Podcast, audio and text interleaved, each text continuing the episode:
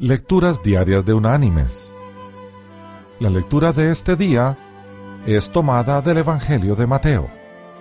Allí en el capítulo 18 vamos a leer los versículos 21 y 22, que dice, Entonces se le acercó Pedro y le dijo, Señor, ¿cuántas veces perdonaré a mi hermano que peque contra mí? ¿Hasta siete? Jesús le dijo, No te digo hasta siete, sino aún hasta setenta veces siete. Y la reflexión de este día se llama Asesino. En la Universidad Duke, una de las mejores universidades de los Estados Unidos, hicieron un vasto estudio sobre las causas frecuentes de las enfermedades que matan. La conclusión fue que una de las causas principales de las enfermedades mortales no son ni las malas dietas o la falta de ejercicio, los accidentes genéticos, el cigarrillo o el alcohol, sino la falta de perdón.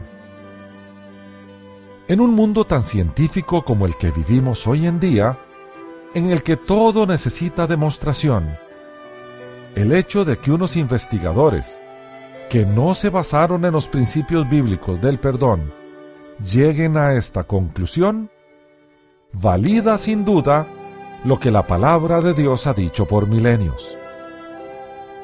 Los médicos investigadores dijeron, el asesino número uno de personas en el mundo entero es la falta de perdón. Mis queridos hermanos y amigos, la falta de perdón enferma a las personas, las deprime, las vuelve neuróticas. Hay muchas enfermedades mentales y emocionales que vienen por causa de no haber perdonado, de estar atado y de alimentar ese veneno llamado rencor. El rencor mata a quien lo siente, mientras que no le ocasiona nada a quien lo provoca es el peor de los negocios. En oposición, el perdón sí es un buen negocio. Deja a Dios juzgar al otro mientras nos libera de la atadura venenosa del rencor.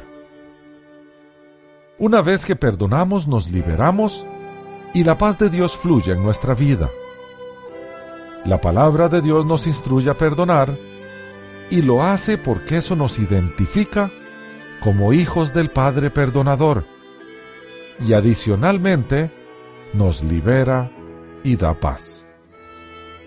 Hagamos este negocio. Cambiemos rencor por perdón.